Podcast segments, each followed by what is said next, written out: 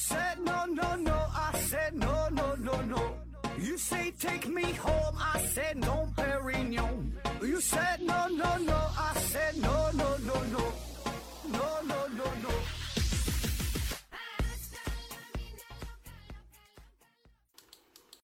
拼命探索不求果，欢迎您收听思考盒子。本节目由喜马拉雅平台独家播出。呃，这一期呢，还是回答听友的问题啊。这 first one，连汤正提问说，呃，什么时候可以真正的躺平啊？别说凉了啊，要过那种真正的开始不为了牟利的享受生活啊。幸福的夏洛回复说，呃，是有一期说过呀，如果你还能活五十年，你手里有。呃，三万六千五百块钱啊，那你每天支出是两块钱啊，那你就可以躺平了。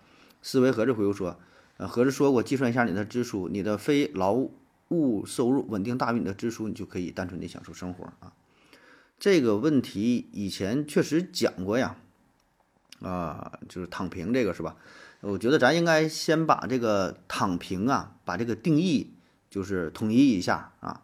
呃，那咱普遍想啊，大概的意思就是说，你一天呢啥也不用干啊，起码说不用刻意的去工作、去谋生啊、去赚钱，就不用想这个事儿了，是吧？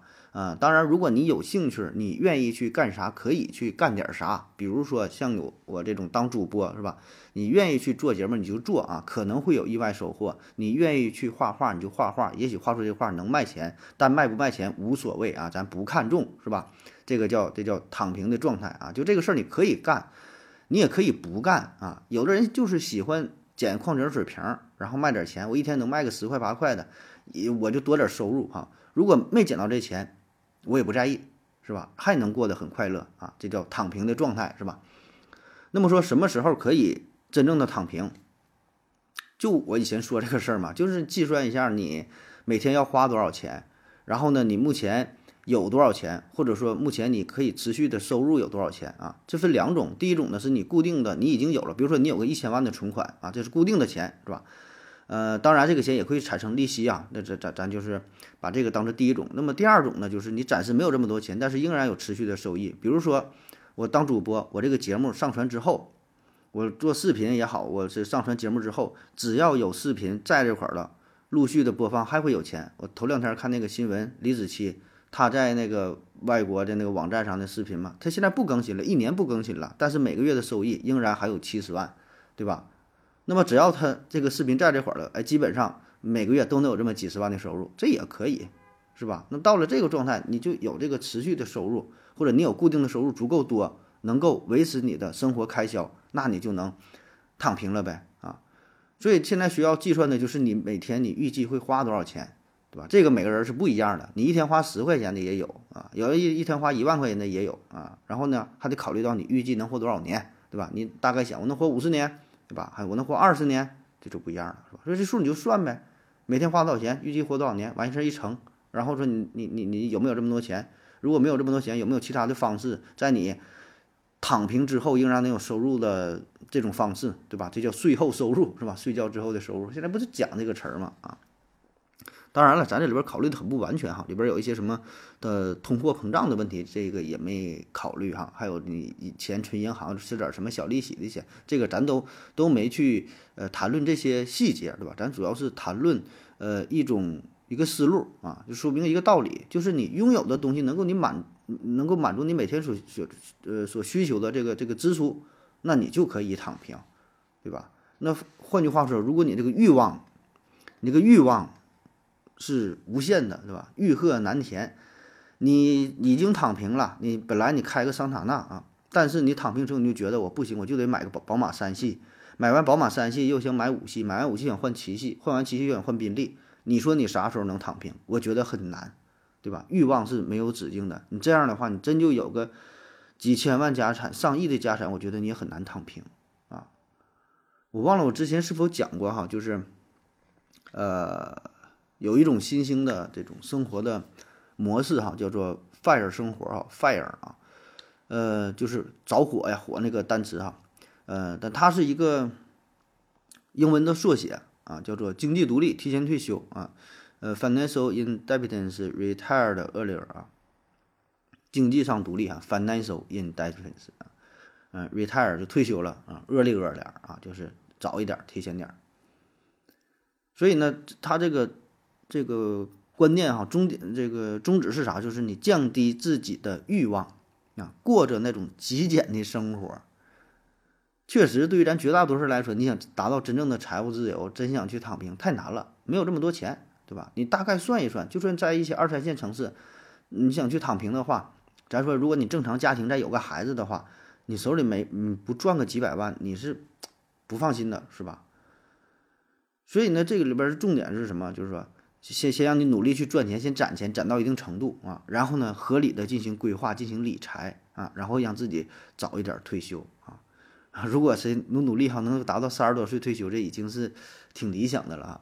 就是你得减少自己的这个支出啊。你说你天天下馆子，天天买衣服，天天看啥想买啥，那保证就不行。你得想办法省钱啊。那他这里呢有一个简单的计算公式，就是当你能够攒到了二十五年的这个年收入的时候，你就能躺平了。也就是说，呃，好比你现在哈一年。一年的收入是十万啊，一年收入十万，那么二十五年就二十五倍，就是二百五十万。你有这二百五十万之后，就可以躺平了啊，因为它这里边是参照了，呃，利率的事儿啊，它是按照年年利率百分之四来算的啊。你看看你这个二十五年的的收入嘛，再乘以这个百分之四，正好就是你一年的这个收入，对吧？你一年收入十万，二十五年二百五十万，二百五十万存银行，利率百分之四，这一乘回来，不就又是一年十万了吗？啊，这这基本的就够花了啊，他是这么个想法啊。当然，有人可能会说了，那我生病了怎么办呢？养孩子怎么办呢？养老怎么办呢？是吧？很多很多问题啊。呃，确实啊，在咱这社会呢，呃，会存在很多意想不到的东西啊。所以呢，他只是说，嗯，提供这么一个理念吧，啊，倡导这么一个模式啊，也并不是说要求建议说咱们都这么去做，只是给你这么一个选择啊。特别是年轻人，是吧？可能。不愿意那么循规蹈矩，不愿意天天去上班，想要突破自我，对吧？就人家给你提供了这么一个选择性，至至于对不对，咱也不去评述。至于你能不能做到，那人家也不管，对吧？所以我感觉更多的呀，还是进行自我态度的调整啊。真正想达到这种费尔生活，我觉得还是挺难的啊。但是呢，咱们不妨啊，调整一下自己的生活模式，调整一下自己的心态，努力降低自己的欲望。不把自己活得这么累，虽然也上班，但是咱能调整心态，积极面对工作啊，我觉得这个就足够了啊。你要说真的就是三十五岁就躺平，一天啥也不干，天天就躺着，那也挺没意思，是吧？但是说，嗯，你这个手里边有了一定积蓄之后啊，可能就是到那时候啊，嗯，你可以就是换了一种活法嘛，你也可以充分发挥自己的兴趣爱好啊。呃，那那样的话呢，反而就可以让自己的生活更有趣儿，甚至说收入还会更多呢，对吧？就那时候你你画画也好，是什么摄影也好，你是干啥也好，做这些事儿不再是为了盈利啊，做的非常的纯粹啊。那么也许歪打正着，你就真的就能有一笔很大的收入，反而是比那种纯粹追求钱的人更容易成功啊。当然说这些都是可遇不可求的，也没法复制的。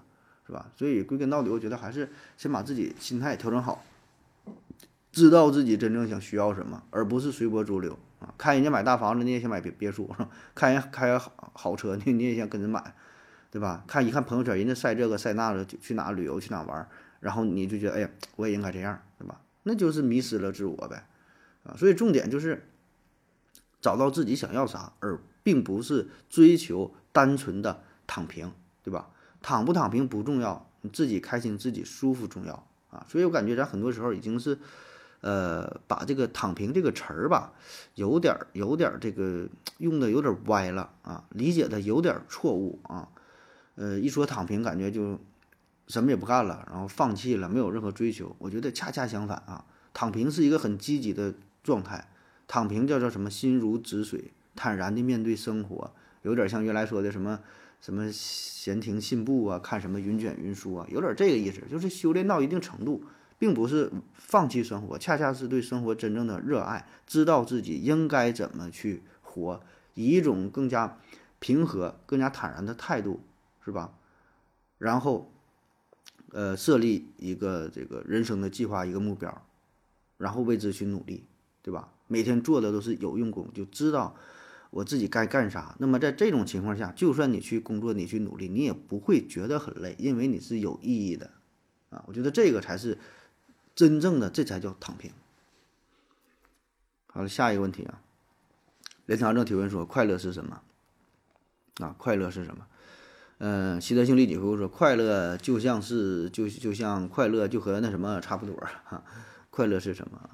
这种问题呢，嗯，这种问题我觉得也挺难回答的，而且，嗯，咋说呢？这东西吧，你问十个人，能给能给出十八种答案来，就每个人对于理快乐的理解是完全不同的啊。而且就算是同一个人，你在不同的时间、不同的地点、不同的情况，你去问他什么叫做快乐，他的理解也完全不同，是吧？因为我们每个人的经历啊，都是。呃，不一样的，而且呢，你你的这个想法是随时改变啊。你问一个小孩儿啊，你问他什么是快乐，他说你给我买个奥特曼我就快乐，是吧？慢慢长大之后了，什么是快乐？他说我就有个有个对象，说找女朋友就快乐啊。你再再大点儿问他什么是快乐，他就就不一样啊，所以不一样啊。所以这个也没有什么标准答案呢。你说快乐是啥？说就是就你自己一种良好的体验呗，啊。当然了，就是嗯，这种体验就得到满足之后。嗯，就是一瞬间你感到快乐啊，但是满足之后了又不快乐，你还得寻求新的东西进行刺激，进行满足啊。所以这个你说啥叫快乐哈？反正我也是我是不太会哈，回答不太好。下一个问题，呃，林强正提问说，欲望的尽头在哪里啊？这这又是关于尽头的问题啊。他这问题问的都很宏大哈，快乐是什么？欲望的尽头是什么？呃，这尽头这个事儿。我之前好像说过哈，就是但凡你问我尽头是什么这个问题呀，我是都不太会啊，因为我不知道啊，因为确实不知道，因为你说是尽头嘛，谁能知道这个尽头是啥呀？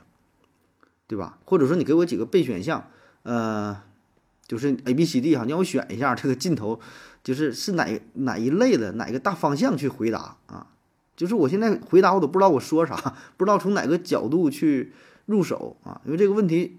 涉及的范围特别特别广啊！你不不是说你问我下顿饭想吃什么啊？我然后给我几个选项是吧？包子、馒头、饺子啊？还是说的是按菜系去说呀？还是按什么去去去回答呀？是吧？因为一涉及到尽头这问题太难了。你我问你，你说痛苦的尽头是什么？幸福的尽头是什么？快乐的尽头是什么？人生的尽头是什么？对吧？宗教的尽头是什么？科学的尽头是什么？悲伤的尽头是什么？就感觉这类问题，我感觉挺无聊的，又大又空泛啊。反正我不知道你是想，你想听啥啊？我不知道你想听哪方面的答案，我往哪方面去努力回答你啊。所以我感觉这就是有点这个假大空的意思哈。就这么泛泛的去谈，也也没啥意思。我给你转一些什么词儿啊，说这么一些哲学理论，我感觉也也挺无聊，人互相欺骗啊，那没啥没啥意思啊。咱节目重点就是，我觉得还是坦诚一点，是吧？坦诚一点，会就是会，不会呢，我就我就给你编一个，我就告诉你了啊。但是这么宏大的问题，我觉得讨论的意义并不是特别大哈。当然了，也不是说不能回答。如果说是现在是考试啊，一个哲学考试或者是什么考试啊，呃，题目就问说什么什么人类欲望欲望的尽头是什么，是吧？那就是。就说吧，欲望的尽头可能就是毁灭，对吧？欲望的尽头就是一个人的灭亡啊！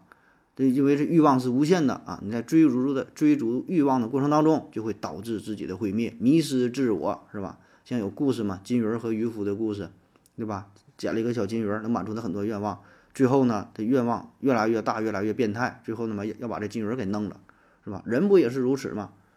是吧？人心不足蛇吞象啊！你你你有了一百块钱，想要一千，想要一千，想要想要一万啊！最后想要一百万、一千万，要一个亿，到一百个亿你也花不了了，还想要，我就是不知道想干啥了，是吧？哎，然后后悔，后悔了也来不及了，啊，就就这道理，是吧？当然，这种回答我觉得没啥意思，不太走心，不太过脑子，没有没有什么显示不出咱水平，是吧？这这玩意儿。这回答的也是非常幼稚、非常肤浅啊！下一个问题吧，嗯，还是连堂正哈。他提问说，移民的流程和费用啊，以移民美国举例啊，小熊猫零回复说，大概有几种途径。第一个呢是亲属移民，就是你有直系的亲属是美国公民；第二个呢就是婚姻移民，就是和美国公民或呃绿卡持有者结婚；第三呢就是杰出人才啊，这个在国内呢就可以申请；第四呢职业移民啊，在美国公司工作，公司为你申请；第五呢投资移民；第六个呃 TD 啊，费用 T 几千到几百万美刀不等。如何移民问题是吧？纯百度级别问题啊，自己百度去吧。这个玩意儿呢，这这有啥意思？下一个问题，思想的尽头是什么？你看这又来了哈，刚才就说的嘛，我这没想到哈，被我说中了是吧？又问尽头啊。呃，南无克苏鲁里中克天尊回复说哈，死亡啊，这个思想的尽头啊。哎呀，你说这问题回不回答你啊？思想的尽头是什么？哲学的尽头是什么？是吧？科学的尽头，数学的尽头，宇宙的尽头，死亡的尽头，尽头的尽头啊！这个尽头这事儿，我就太太太太虚幻了，有点形而上学啊。还是那句话，你问这类问题的时候，最好能备注几个选项啊，或者备注几个大的方向这个答案哈。呃，然后我可以往这方面去努力努力，这个想一想，分析分析啊，就是。就是这么他这么大问题，我说一些假大空的话，然后自己也不明白啊，你也不爱听哈，没没啥意思。思想的尽头，你说说，我看看大伙儿能怎么回答哈？我看大伙儿能想的是啥？就是这问题从哪切入啊？下一个问题，连堂连堂正提问说，有什么是永恒不变的啊？他这问题都都挺都挺宏大哈。永恒不变的，呃。永恒不变的，就是这世界当世界上啊，宇宙当中只有变化是永恒不变的。下一个问题，连天正提问说：世间所有的一切是必啊是必然这样的，还是偶然这样的啊？嗯，偶然这样的。下一个问题，连连天正提问说：哲学与宗教的关系啊，又很宏大哈。这个给各位提个醒，给各位提个醒哈。如果提问的话。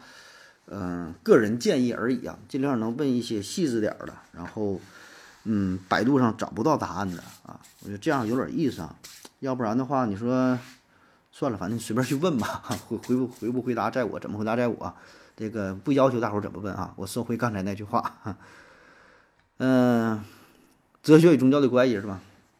哲学与宗教啊，哲学与宗教啊，这个呢？哲学和宗教啊，它俩之间的关系非常复杂。从一定意义上来说呢，呃，宗教可以看作是哲学的一种表现形式。那么这二者呀，也有一些共同点啊，就是哲学和宗教都是致力于探究人类存在的意义和生命的价值。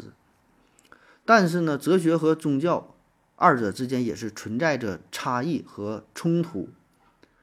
宗教呢，通常是基于一些特定的信仰和教义，而哲学呢，它是更注重于理性啊、推理啊、实证啊，这个是它俩一些不同的地方。另外呢，这宗教呢，通常会对崇拜呀、祈祷啊等等这些行为呢加以规范，那哲学呢，它是更加注重于理论层面的讨论啊，所以这是完全不同的形式啊。那么总而言之啊，哲学和宗教虽然有区别，但是也有相互交融的东西。那么在人类的探索过程当中呢，这二者呢也都是非常重要啊，也给我们提供了很多的思想。我不知道这个回答你满不满意哈？你说问题太宏大，我只能是 回答的比较比较宏大啊。嗯，其实个人感觉吧，这个就是什么和什么这种关系这类问题，我觉得也挺无聊的哈。为啥呢？就你随便可以，这种问题太多了，可以可以有无限种组合，随便拿两个比较高大的词语放在一起说，这两个有什么关系啊？比如说，这个死亡和时间有什么关系啊？宇宙和人生有什么关系，对吧？嗯，思维和宗教有什么关系？或者还有什么什么？你就随便拿两个挺大挺宽泛的，然后挺存在争议的时候，都能放在一起说有什么关系？你说这玩意儿有什么关系？那要我说，他俩就没有什么关系。你看谁和谁有关系？都是你非要往一起说找关系，这这没没啥意思，是吧？你要说关系，呃，就是哲学啊，咱要回到这个问题上，那哲学的产生可能会跟宗教有一定的关系，因为最开始啊，最开始产生的时候就是先有的宗教，应该是对吧？就是人类受到了大自然的威胁，然后生老病死，呃，有些自然现象没法解释，感到恐惧啊，所以面对这种情况就产生了最最原始的宗教。那么在这个基础上，人们呢继续去思考、去研究，就想啊，哎，宇宙的真谛到底是什么？人为什么会死亡？死亡之后的世界又是啥？我们人生活着的意义又是什么？想想想，越想越深刻，越想越深刻。那么这些问题就间接导致了哲学的诞生。所以你看哈，这个哲学和宗教，他俩讨论的基本的问题是比较一致的，都是比较深刻的，都是涉及到什么什么宇宙啊、什么人呐、什么生命啊，是吧？都是研究这些东西啊，什么生死的这些问题、基础的问题啊，这是他俩比较一致的地方啊。那么说他俩不同的地方就是，就是哲学吧，他所研究的问题，他最基础考基本上考虑的就是，呃。思维和存在的关系，对吧？思维存在，谁是第一性？它俩的关系又是什么？那么宗教的基本问题呢？是人和神的关系，人和神的问题，啊。那么哲学它是充满着理性，对吧？充满着思辨。宗教呢，那是充满着这种非理性的信仰。宗教呢，强调的是信仰的力量；哲学呢，强调的是怀疑的精神啊。行，这题就回答到这吧。这这这这这都这么整，太累了啊。下一个又来了啊，还连堂正啊！提问说科学和哲学的关系啊，这被我说中了哈，说啥问啥。啊哲学和科学的关系啊，嗯，哲学科学关系，我觉得与其回答这个问题呀，咱们不如先把哲学和科学这两个词儿研究明白，就是咱先定义一下什么叫做哲学，什么叫做科学。你理解的，你理解的哲学是什么？你理解的科学是什么？我想，就是咱很多人在讨论问题的时候，经常就是对于这最基本的概念，这个定义都不一样。就是我们在谈论科学的时候，我们到底在谈论啥？我们在谈论哲学的时候，到底在谈论啥？我看就是互联网上也好，在咱群里边也好，经常有人会，呃，有些网友会因为一个问题，两个人就撕逼起来啊，两人争论不休啊。最明显的，比如说中医这个话题。再比如说有，呃，关于什么呢？预测啊，类似于什么算命，还有什么，就就挺多吧这类问题。呃，争论半天，你会发现哈，其实他们俩对于这个问题的理解并不一样啊。争论的并不是这个问题本身，是因为他俩说的是完全两个事儿，只不过这两个事儿都用了同样的称呼，就是这人说的也叫做哲学，那人说的也叫做哲学，这俩人说的哲学完全就不是一个东西。基本没有什么共通的地方，这人说的也是中医，那人说的也是中医啊。那人说我就遇到一个上回一个骗子怎么怎么的啊，这边说遇到一个中医大师上给我扎针灸怎么怎么的，这人说老准了，那人说老不准了，啊，俩人就干起来了，就是定义都没定到一块堆儿去，定义都没统一。那么在这种情况下，你再去讨论，我觉得没有任何意义。所以你说这个科学和宗教的关系是啥？我觉得咱就应该先把这个哲学的。定义是啥，是吧？说明白，科学的定义又是啥啊？只有先把这两个定义咱们达到了统一之后，才能去研究他们的关系是啥。包括说刚才说的这个哲学和宗教的关系又是什么？还有什么？你问这几个宏大的问题是吧？更多的就是就是那句话，对吧？先先把这个定义一下是啥，对吧？你这定义不通，咱往下聊啥呀？没啥可聊的 啊！如果真的就单纯说科学和呃，哲学的关系很简单哈，二者之间关系密切，互相促进，是吧？宏大的问题咱就宏大的回答。下一个问题，连长正提问说：人如果后悔了怎么办？哈，不能时光倒流的话，有什么办法让人对某件事儿不再感到后悔？南无克苏鲁里中天克回复说：忘掉啊，啊，做完一个事儿后悔了是吧？哎，不能时光倒流怎么办啊？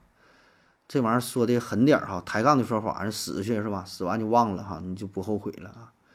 说这个人世间呐，最没有用的、最浪费时间的三件事儿：后悔、生气、抱怨。你想吧，啊，有的还加上另外一件事儿，就担心。这几个是没有任何、没有任何好处，徒增烦恼啊！后悔、生气、抱怨啊。嗯，那么说，就你已经你已经这做错事儿了，你说能能咋整，是吧？你说能咋整？嗯，有一些呢是能够弥补的。有一些是能够弥补，做错了也能弥补。比如说你女朋友过生日，你忘了给她过了，本来答应她要送她一个手机的，结果错过了就没送这手机，很后悔。那这事儿怎么办？很容易弥补，你再送她一个手机，然后再外加一辆法拉利，这就完事儿了呗。我估计啊，十有八九的女孩都会原谅你。再不行，再送她一个别墅，有啥不行的呀？这也是小事儿，是吧？当然，有一些事儿真就没法弥补啊。举个极端例子，就像是电影《催眠大师》，徐峥演那个那男主嘛，开车出车祸了，把自己媳妇孩子都整死了，是吧？啊，然后一直就是处于一个异常的状态，然后就怎么催眠嘛，怎么治病嘛，给他看。那你这个啊，人的这个生死，这是这没法弥补啊。那没法弥补，那咋办呢？那只能是说吃一堑长一智，对吧？避免类似错误再次出现，对吧？说君子叫不迁怒，不贰过。那你咋整？已经犯错误了，以后就别再犯了。笑对人生，以一种平常心调整心态，继续生活呗。你说咋整？剩下只能是交给时间啊。那实在不行，那你就得是靠这个手术的干预啊，就得对大脑的特殊区域进行干预，让你忘了这段事儿，是吧？就是造成一种失忆的效果啊。那你说剩下没有什么办法啊？下一个问题，连长正提问说：现在写这个玄幻武侠、修真、穿越这类网络小说还有前途吗？能挣钱吗？啊？呃，有没有前途？能不能挣钱？好的，能保证是能啊。这个就看你作品好坏呗。这这玩意儿咋说？任何一个工作都是如此，没有哪个工作说就能赚钱就不赚钱，是吧？都有赚钱，都有不赚钱的，看你自己写出的作品质量如何啊。你写的好，必然能够出人头地。你像那个。哎，什么《斗罗大陆》是吧？《斗破苍穹》等等的，那都完结这么长时间了，现在还挺火，还有人看。嗯，咱这再就包括说《倚天屠龙记》《射雕英雄传》等等这些大 IP，不管是小说、电视剧、电影出来之后，还是挺火。东西好啊，对吧？东西好就有有人爱看呗。你东西不好那就不行呗啊。当然哈，不得不说现在吧，嗯，你再想写这类小说，可能不是一个特别好的时机啊，不比早些年。啊，一方面是啥呢？就是竞争越来越激烈啊。呃，这里边的竞争啊，既包括就是人和人之间的竞争竞争啊，也包括机器和人之间的竞争，对吧？这现在这 Chat GPT 是吧，多火呀，啥都能干，写小说速度还快，夸夸夸，分分钟就生成好几十万字，这玩意儿你说你人比不了是吧？另外一方面就是呃，现在这个泛娱乐化的方式也越来越多啊，就是。可玩的东西太多了，你不像早些年，你说往回倒二十年前、三十年前，没有什么娱乐的，对吧？是看小说，那时候金庸小说多火呀，武侠的啊，金庸、古龙、卧龙生，还有谁嘞？夸夸不都那么看，成本成本看，一系列一系列看，对吧？飞雪连天射白鹿是吧？所以你看现在这个可玩的东西太多了，除了看小说，各种这个娱乐的方式，各种什么，你就想干啥干啥，看电影、玩游戏是吧？再加上这些年这个各种什么玄幻题材呀、穿越题材呀，也都被写腻了啊。你像早些年那个黄易哈，《覆雨覆雨翻云》，然后或者那个《寻秦记》，是吧？刚出来时候，那惊为天人呢，就穿越这个题材，那是小说鼻祖啊，那写写的真好了。那你现在呢？这小说太多了，你不能说写的不好，就太多了，太烂了，没有什么新的这个点呐，新的这个 I I P 出来。啊，所以我觉得还是挺难的哈，确实挺难啊，但不能说不挣钱。你写的好了，一样还是火。你像《三体》出来，那一下全世界有名，对吧？你现在写一个什么什么穿越题材呀，什么玄幻武侠呀，你写好了也可能啊，全世界闻名，完全有可能，对吧？但是你得 你东西有质量啊，是吧？下一个啊，连长正提问说：辟谷养生科学吗？辟谷啊。辟谷养生科学吗，这个辟谷啊，这是呃中国古代流传下来的一种通过严格限制饮食啊，并配合修炼气功以求延年益寿的特殊的养生方式啊，这叫辟谷啊。避呢，哪个避呢？就是躲避的避，去掉这个走之儿啊，意思呢其实就是躲避、躲开、避免。谷呢就是五谷杂粮嘛，对吧？粮食啊，辟谷就是限制粮食，不吃东西啊，也叫做却谷、绝谷。断谷，当然，这个辟谷并不是只是简单的字面意思，说不吃东西啊，被动的呃限制饮食，搁这儿挨饿啊，完全不是。除了不吃东西，还有他主动的一方面，就是进行养生保养啊，结合一些呃养生的一些运动啊，还是甚至说是气功啊什么的，是吧？它它是不只是简单的字面意思啊。那么说这个事儿是否科学啊？辟谷是否科学？我觉得还是你得定义一下辟谷是啥，是吧？就是咱咱说的辟谷是不是一个事儿啊？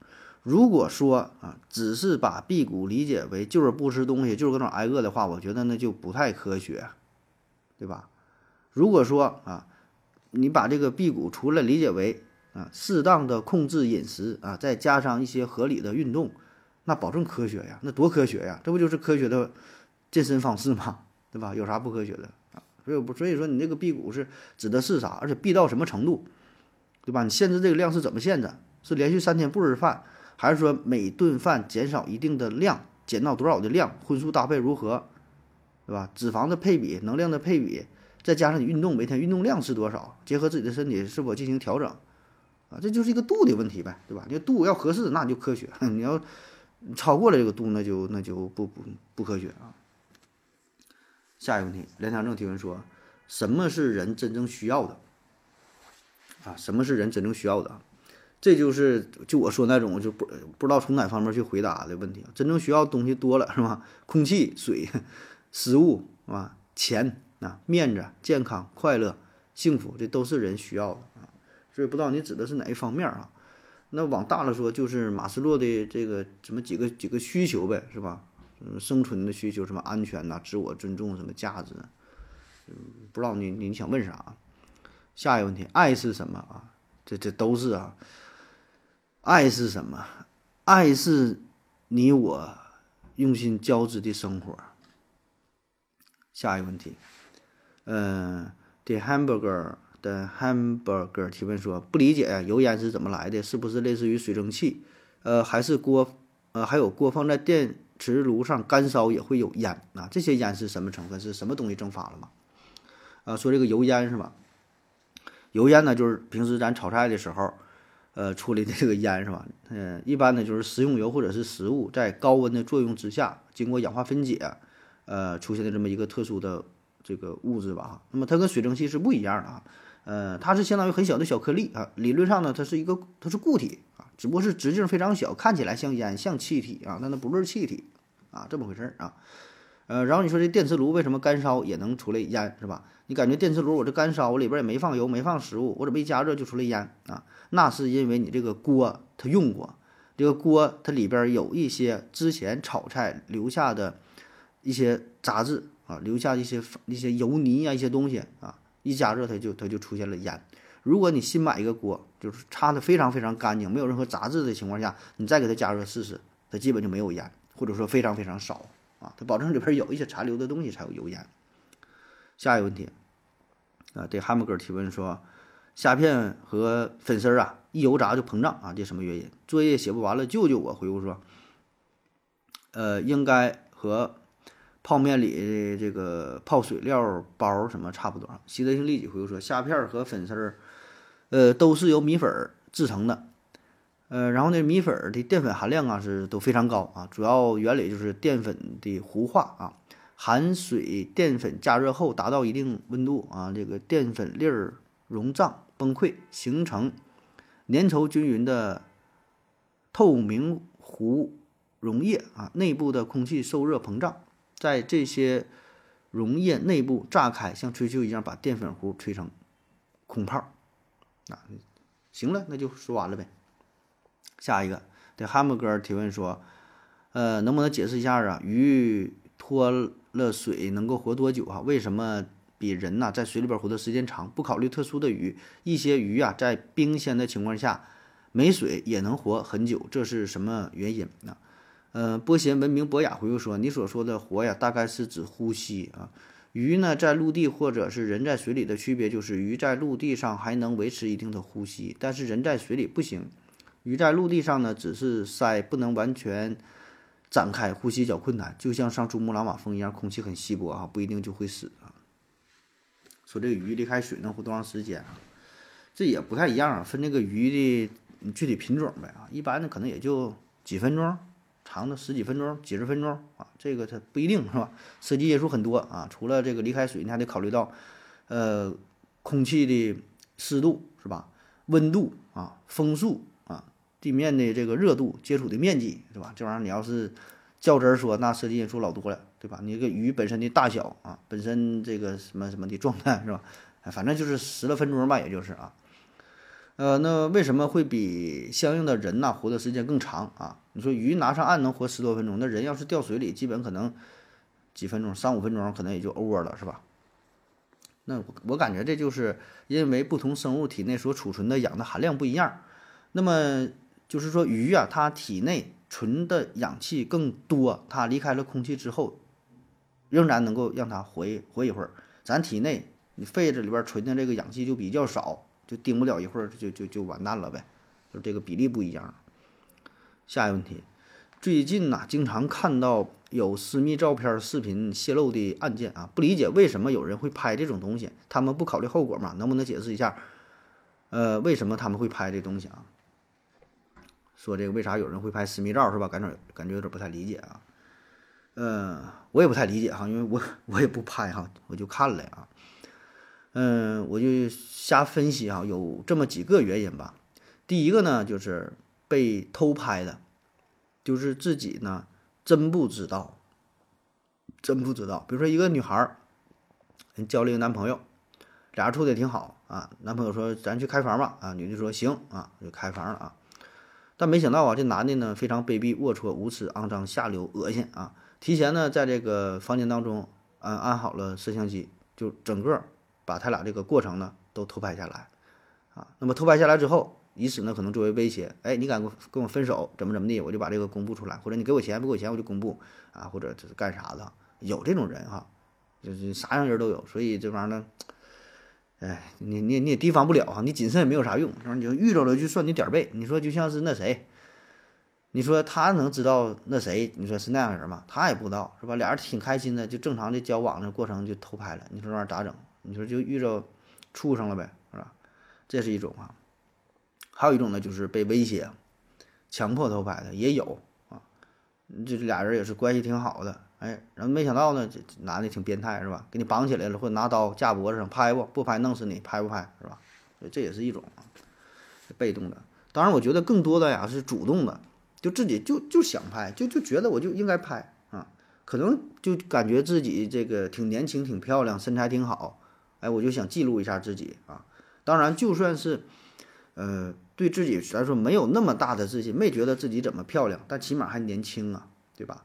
那你趁着年轻可以留下美好的回忆，对吧？你今年十八，你想想明年呢，很恐怖啊！明年就是十九了，就不是十八了，对吧？所以上了年纪之后，都想回味一下曾经年轻时候的自己，那么拍一些私密照片，我觉得也很正常，记录一下，就像咱们。你平时记录你平时拍照，你说你啥目的？不也是吗？等着以后看一看，回忆一下。那么拍自己的私密照片也是如此，对吧？就是身材啊什么，对吧？你看我曾经也年轻过，我也瘦过，我也有九十多斤的时候，是吧？这个道理我觉得一样啊。那还有一些呢，可能就是，呃，出于一些特殊心理的追求，就寻求一些刺激呀、兴奋呐，或者两个人觉得比较好玩啊。有意思啊，就这种心理追求就不太一样，这咱就不太懂了哈，可能也有这种啊。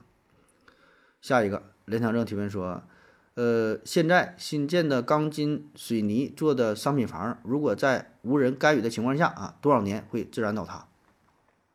南无克苏鲁里中科天尊回复说啊，那得看什么时候地震啊。思维盒子回复说，哪种干预啊？加固吗？如果没人住，因为植物的力量，可能十年内就会倒塌。正常有人住啊，有人维护，基本呢。八九十年甚至更长。如果大修的话，中国有保存一千多年的啊，金字塔近五千年了哈。嗯，说这个建筑物啊，能保持多长时间啊？嗯，你说这个话题让我想到了老外有一个纪录片叫做《人类消失以后》啊。我在麦克说的节目当中呢还聊过这个事儿，讲的呢就是，呃，假设哈，设想一下，地球上所有的人瞬间消失了。就人没了，所有东西还都在，还都正常，啊，然后说会发生什么变化，哎，然后说一年以后怎么样？他不是先说一天、两天、三天，然后几个月啊，然后这一年、两年，嗯，几几百年、几千年、几万年，好一点点的，整个地球是怎么这个荒芜的？他这里边呢也是花了很大的重点，就讲这个建筑物的事儿，楼房的倒塌，还有他讲的什么来着？金门大桥啊，还是什么？一个大桥也是倒了，一点点倒，受什么海水腐蚀。呃，这没有什么保护嘛，就那个大桥都得定期往上刷刷油漆的啊，除了好看，也是为了防腐蚀，因为海水嘛，腐蚀性很强，还有往上清除那个鸟的粪便也有什么腐蚀啊，包括咱们建筑物也是，也得进定期的呢进行维护啊。呃，具体是建，你说这个建筑能保持多长时间哈？一般来说，咱这个建筑物的预期设计寿命也就是五十年到一百年啊。你别看你写了，你这房子是什么七十年产权，可能这个设计的还没有 这长时间。你看那个水泥啊，水泥它写的可能就是用那个什么使用寿命可能就就五十年啊。嗯，那时候没有大修，没有维护哈，嗯，反正我估计也就是这样啊，百百十来年儿也就。也就差不多了啊，嗯，当然有人会说那也不是啊，那过去那建筑，对吧？以前那个大木木塔呀，什么寺庙啥的，几百年不也是保存下来了嘛？啊，这玩意儿呢也有是吧？保证也有建的结实点的。那你说金字塔上千年的金字塔那玩意儿呢，大石头堆一起呗。而且你想想，金字塔它那个型，它一般倒不了是吧？它非常结实，可以说是一个最稳定的一个结构。但是金字塔也被腐蚀了，原来比那更高。因为高高挺多呢，风吹日晒的石头也被腐蚀啊。反正这个具体问题具体分析呗。那房子跟房子也不一样，是吧？那个结构什么的也也也也都也都不一样啊。这个也没法统一回答吧。下一个问题啊，最后一个问题了。梁先生提问说：“呃，房子为什么那么贵啊？”思维盒子回复说：“啊，主要是地贵呗。如果有宅基地，房子就便宜了。房子这么贵啊，呃。”你这价格限制是不是？中国房子这么贵是吧？外国咱就不分析了。呃，中国房价的问题呀，这这个昂贵是吧？这是有目共睹的啊。咱们可以呢横向对比一下啊，也可以纵向去对比一下。所谓的横向对比呢，就是咱们国家重要城市的房子跟那个世界上其他一些呃重要的发达的大城市进行比较，那咱们绝对也不落后。一定能排得上号的，这是横向对比啊。比如说咱北上广深的房子，跟什么纽约、东京啊、巴黎、伦敦，还有什么不知道了哈，说不上来了哈。跟几个这个大都市去比啊，这横向的。纵向去比呢，就是说咱再结合一下自己的收入水平哈，你这么去比一下，然后考虑到。呃，自身的收入跟房价的比例哈，这么一比就相对客观一些啊。你看啊，咱举个例子，比如说啊，你看这个刚才提到这个巴黎、东京，还有哪什么什么伦敦是吧？纽约这地方房价也不便宜，你看一看，它确实也不便宜。但是你得考虑到啊，人家挣的多呀，你你那一个月工资你能跟人家纽约人比吗？人家挣的那都是美刀，那那人挣多少钱是吧？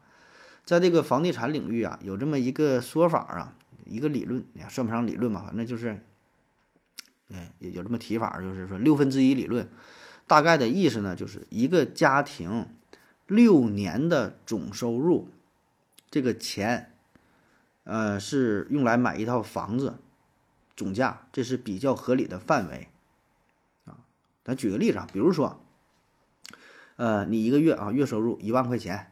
啊，你媳妇儿一个月八千块钱，这咱说还行吧，不算少了吧？我觉得是吧？一个月你俩收入是一万八，一年呢是二十一万六，六年呢就是一百二十多万哈，一百二十多万。那么说你花一百二十多万买一套房子，这个就算是比较合理的范围哈。但问题是你这一百二十万的全款，你在中国能买着啥样的房子呢？你在中国哪些城市能买着一个还还差不多的房子呢？对吧？咱抬杠的说法，一百二十万，那你十十二万一平的，咱还能买十平的，对吧？但是但是你说你这种你居住的体验能咋样，对吧？咱就按一百平算的话，你这一百二十万，那得就折合成一平米一万二。那你想啊，你这一平米一万二，你能你你能去哪买，对吧？可可选的范围很少，基本都得是二三线城市、三四线城市，去不了什么太大的地儿了，对吧？而且你你还得这么想，你你就是到了这些城市。你俩还能赚到这个一个月一万八的收入吗？很难。你一个月一万八呢，反而还得是在那些大城市去工作，所以这就很矛盾，对吧？而且我就说这一个月一万八，那嗯，应该是中等偏上了吧？我也不知道我这个数据啊准不准啊，这只是凭个人的体验，跟跟那个网上发布这些统计数据还不太一样。反正我身边说两口子一个月能挣一万八的还真就不多啊。所以可见这买房的压力是非常之巨大啊。然后咱们再换另外一个角度去比较哈，就是按咱们的这个平均的收入水平啊，就咱算算咱到底多少年能买一个房子啊？那么在中国，咱就按照最呃基本的这个就是平均收入哈。如果你想在一线城市买房子的话，就北上广深这些这些地儿啊，基本呐得奋斗四十年，四十年能买套房子。二线城市基本也得是二十五年到三十年。而对比于刚才说像纽约、伦敦啊这些这些房价也很高的城市，结合人家当地的这个自身收入，他们多少年能买房子？十年，啊，也就是说人家房子贵，收入高嘛，是吧？这不差在这事儿上，所以这个就是中国高房高房价的这么一个现状啊。那说中国的房价为什么这么贵啊？呃，关于这方面的解读呢也是非常多哈，有很多经济学的专家、教授啥的搁那会儿叭叭叭给你讲啊。有的说是土地呃供需关系失衡啊，说这是根本的问题啊。因为什么呢？上世纪八十年代到现在哈，你看这将近差不多四十年，咱们国家耕地面积从二十三亿亩下降到现在的二十亿亩左右，而咱们国家预估的耕地面积红线是啥？十八亿亩，十八亿亩这个红线儿。不能触碰，就是耕地不能再少了。你比这个十八亿再少的话，就吃不上饭。所以你看这个土地，它越来越少，但是十八亿亩是个红线，它是一个不可再生资源啊，所以就意味着这东西是非常有限的，那么房价必然就越来越高啊。但对于这点呢，反正我也就不反驳了吧哈，人专家都说了，那我觉得这绝对不是一个重点的原因啊，跟这玩意儿有什么太大关系吗？我觉得保证不是啊，还有其他的一些乱七八糟的分析啊，呃，比如说中国什么住房市场不太成熟啊，像老外呢，人家可能不在意是吧？除了住房呢，还有这个租房住，租房住很多啊，不当回事儿。啊，就咱们这个固有观观念啊，咱觉得房子很重要，必须得有房子啊。你可能觉得不不重要，但你你老丈人、你丈母娘觉得重要，结婚就得买房子是吧？等等吧，这些说的呀，我觉得都挺有道理，但是呢，都没说到根本。说到根本，这个为啥房子贵？我觉得就是一个原因，就是中国的房子不是用来住的，中国的房子啊也不是用来炒的哈，你用来炒那也是一个原因，但并不是重点。最重点的，中国的房子。是一个重要的经济调控手段，靠它调节呀，进行经济的调节呀。因为什么？咱们国家各个城市经济的发展水平是极其不平衡的，所以呢，大家一定是向着那些大都市去涌入啊。除了咱说北上广深啊，你剩下还有很多好的城市，对吧？像什么杭州、苏州、呃，成都、重庆。厦门、武汉等等，咱就不一一说了哈。那个没说到的这城市，这个城见谅啊，还有很多很很优秀、很好的城市。那么这些城市，大家都想着去，是吧？然后都去的话，那你说这地方也待不下这么多人呢，那咋办呢？是吧？最好的办法就是靠房子来调控啊。你想去北京，你想去上海，你想去深圳，OK。欢迎你来啊，不是不让你来，真是欢迎你来，你随便来啊，你来了给给这个城市做贡献，那多好啊，对吧？人家也有一些扶持的政策，欢迎你来啊。但问题就是你，人家欢迎的是有实力的人、有能力的人，不是来这块儿的吃干饭的人啊。你是有技术也也行，有钱也行，对吧？你来这块儿能够带来一些东西，创造出更多的价值。但是这话呢不能明说，那怎么办？就得用一些手段。来屏蔽掉、过滤掉那些对于这个城市啊，不是不能带来太多贡献的群体啊。那么靠的是啥？就是房子呗，对吧？所以房子它就成就成了这么一个手段，他不能把这话说明了，他也不能制定什么特别苛刻的政策。咱举个难听点的例子，说的，呃，高中毕业的、高中没毕业的啊，不让来深圳。他能这么说吗？显然不能，这说的不叫人话，是吧？你这是明显的歧视外地人，歧视低学历的群体，对吧？而且呢，人高中不毕业咋了？高中不毕业，人照样一年能创造几百万、几千万的价值。问你欢不欢迎？欢迎。所以最终靠啥调控？就是房子，用房子约束你就足够了，对吧？一平米十万块钱的房子，你能不能接受啊？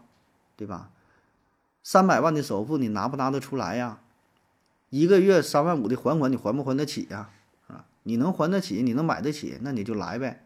当然是北京欢迎你了，是吧？啊，但是你要买不起房子啊，那抱歉哈，很多事儿呢，那你就就不行了啊。对不起，你这个什么，你你这个什么呃，买房的证明没有是吧？身份哈不不不是这儿的啊，不好意思啊，很多事儿就办不了啊。所以我估计很多人一看哈。每个月三万的还款，三十年啊，基本的压的透不过气儿了。我这干啥呢？我靠，到这会儿没等挣钱呢，我先欠人家好几百万。所以看到这个数据，基本就都劝退了啊。所以我说这个房子就是一个调控的手段嘛，就靠这个东西不是进行这个人才的分配，重新的调整啊。其实有一些人可能就是年轻的时候，他也是打算想在大城市打拼一下。闯一闯，闯一闯啊，奋斗一下啊，说是赚点快钱也好啊，寻找更大的平台也好啊，找一些机会也好啊。但是，一般呢，待个三五年之后，呃，多十年八年的哈，最后也就都是选择回老家，或者再去其他的城市了，不在这地方挣扎了啊。你说搁这待着干啥呀？最后也看不到希望。所以他年轻的时候，就是把自己的这个价值都贡献出去了，让被这座城市榨干了你的资源之后，就各回各家，各找各妈，该干啥干啥。年轻人看清了现状，是吧？你不属于这个城市，这个城市也不属于你啊，你和这个城市一毛钱关系也没有。这个我觉得就是最主要的哈。那么间接的一些，就是由此带来一些问题，就比如说这个教育问题，是吧？教育的问题啊，这也是房子最大的作用，也是一个调控嘛，对吧？除了刚才说的人才的调控、资源的调控，教育也是调控。教育靠什么调控？也是靠房子调控。不只是城市，呃，城市之间的差别，对吧？你说鹤岗和深圳这城市，你说差在哪儿啊？为啥房子差差这么多，是吧？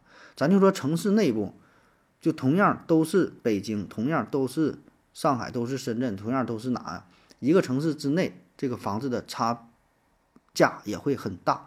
除了它是否繁华呀等等一些影响。里边重要一说就是什么教育啊，对吧？这学区房啊，差一个街道，这一平米可能差几千块钱、上万块钱，嗯，这就是学区房的力量，调控啊，靠房子调控教育。还有呢，像这个什么地铁房不也有嘛？就在一些地铁不是特别发达的城市啊，你像人家北京、上海这可能并不存在地铁房的概念，人家全全全都是地铁啊。你像在沈阳，这就很明显呢，挨着地铁那就贵，对吧？离地铁远这就便宜，地铁房。啊，这也是一种调控啊，所以我觉得这个房价高低呀，这就是因为各个地方发展不平衡，各个城市这种就是不平衡，有经济上的不平衡，教育资源的不平衡，还有什么不平衡？反正这都不都不平衡，各种不平衡，所以就靠这个房子进行调控，最终反映出来的都是这个房价的差异，这是最明显的表现啊。但是背后的潜台词是这个。城市的水平，城市的竞争力，啊，所以呢，对于那些优秀的地方，自然呢就会用高房价作为一个入场券，把绝大多数人拒之门外，因为你不适合这里，啊，对不起，你不是这里的人 啊。那么我想啊，在未来吧，就咱国家继续这个发展呗，变得更加富强，城市与城市之间的差别不再那么大啊，教育资源也好，经济资源也好，呃，差别不是那么大，就分配的更加平均。换句话说，每个城市都很优秀，是吧？每个城市都像上海一样，都像深圳一样，对吧？都是咱学习的榜样，是吧？咱也都像你那么发达了，都那么有钱了，那这房价也就不存在这么大的差异啊。换句话说，那个时候每个地方的房价都这么贵，每个每个城市的房价都是均价十万了，是吧？你就不觉得贵了。那好了，感谢您各位的收听，谢谢大家，再见。感谢您的聆听。如果您也想提问的话，请在喜马拉雅平台搜索。西西弗斯 FM，在最新一期的节目下方留言即可，欢迎您的参与，我在这里等你哦。